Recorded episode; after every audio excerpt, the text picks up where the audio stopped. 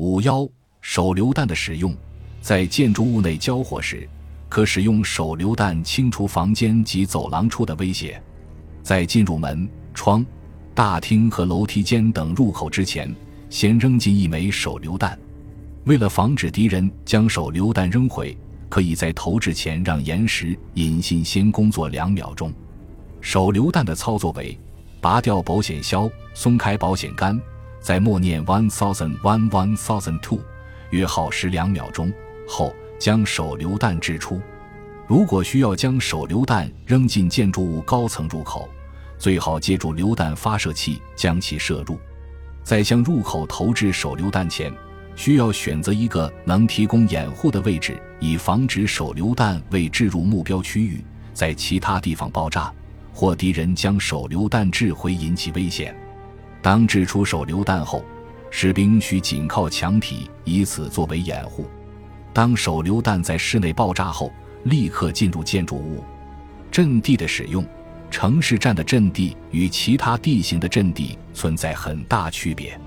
城市战的阵地通常不会像本手册第二章所描述的阵地那么设施齐备，在有些场合，城市战的阵地是匆忙选择的，甚至没有任何掩体。拐角阵地，如果选择建筑物的拐角作为阵地，那么身居其中的士兵必须进行底肩射击，其优势在于底肩射击时，身体的另一侧可以紧靠墙体。由此可以保证身体暴露在敌人视野的区域非常有限。如果条件允许，士兵在开火时可进行底肩匍匐射击。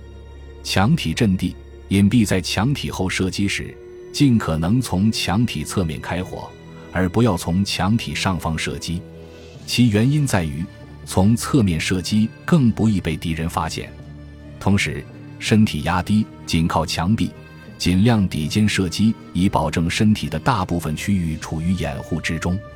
窗户阵地，把窗户作为阵地时，士兵不应站立，否则会将大部分身体暴露于敌人的视野中，并且也不要将步枪的枪口伸出窗户，以防暴露自己的位置。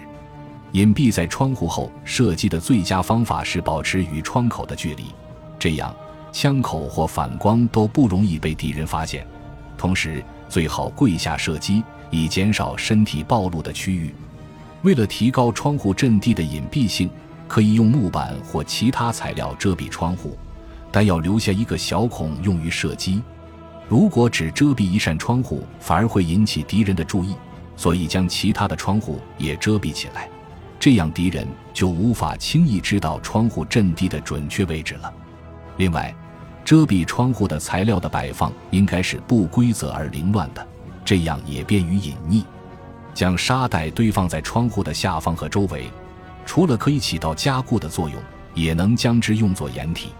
同时，士兵应将窗户上的玻璃移除，以防止战斗时飞溅的玻璃查伤人。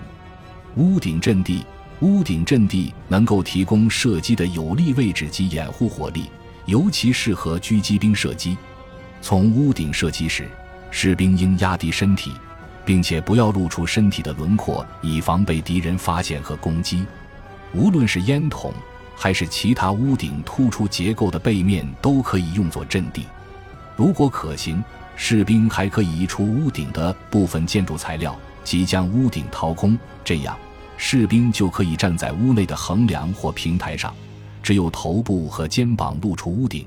同时，还可以在阵地周围堆放沙袋，以提供额外的保护。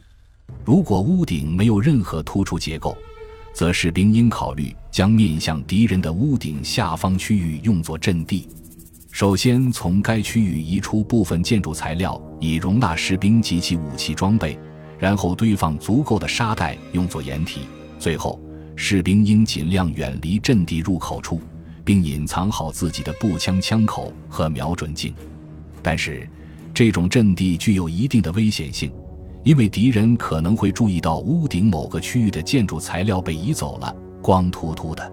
射击孔在墙体上开射击孔，可以为阵地提供掩护，同时还可以起到观察的作用。在开射击孔时，注意孔数应尽可能多，由此影响敌人的判断。在射击孔后方射击时，士兵要与之保持一定距离，不要让步枪枪口和瞄准镜出现在枪眼处，否则会暴露自身的位置。如果士兵是隐藏在建筑物的二楼，为了加固射击孔，并为自身提供更坚固的掩体，可以将沙袋铺在地板上，匍匐射击时，士兵可以趴在沙袋上。这种做法的好处在于，如果一楼发生爆炸，堆放在你身下的沙袋可以起到保护作用。为了获得更多的保护，你还可以搭建一个高架掩体。具体做法是，将一张桌子摆放在射击孔附近，桌上堆放沙袋或其他坚固的物体即可。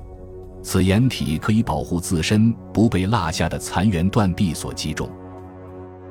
感谢您的收听，本集已经播讲完毕。喜欢请订阅专辑，关注主播主页，更多精彩内容等着你。